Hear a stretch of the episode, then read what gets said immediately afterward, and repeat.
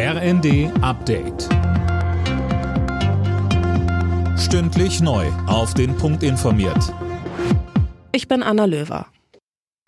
Bundesumweltministerin Lemke hat sich an der Oder ein Bild vom Ausmaß des Fischsterbens gemacht. Sie sprach mit Politikern und Einsatzkräften vor Ort und zeigte sich sichtlich betroffen. Sönke Röhling. Ja, denn die Folgen, die das Ganze für die Nahrungskette und die Natur hat, die treiben sie massiv um, so Lemke. Allein in Brandenburg haben Helfer schon rund 20 Tonnen an toten Fischen aus der Oder geholt.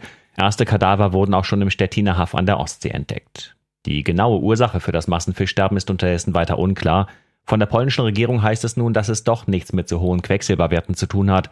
Jetzt sollen weitere Schadstofftests Aufschluss bringen. Erstes Ziel erreicht. Die deutschen Gasspeicher sind zu 75 Prozent gefüllt. Das Ziel der Bundesregierung wurde damit zwei Wochen früher als geplant erreicht. Zum 1. Oktober sollen die Speicher zu 85 Prozent mit Gas befüllt sein, zum 1. November zu 95 Prozent. In Afghanistan verbliebene Ortskräfte sollen bald die Möglichkeit bekommen, nach Deutschland zu kommen. Das hat Bundesinnenministerin Faeser in der Bild am Sonntag angekündigt.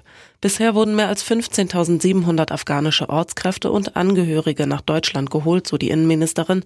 Gemeinsam mit Außenministerin Baerbock arbeitet Faeser demnach an einem neuen Bundesaufnahmeprogramm, das klare Kriterien beinhalten soll. Ex-deutsche Bankchef Anshu Jain ist tot. Der in Indien geborene Banker starb im Alter von 59 Jahren in Großbritannien.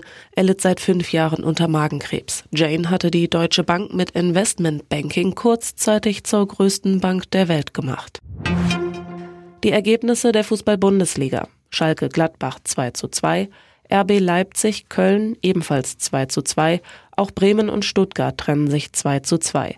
Hertha BSC und Frankfurt haben 1 zu 1 gespielt, Leverkusen unterlag Augsburg 1 zu 2 und Hoffenheim gewann gegen Bochum 3 zu 2. Alle Nachrichten auf rnd.de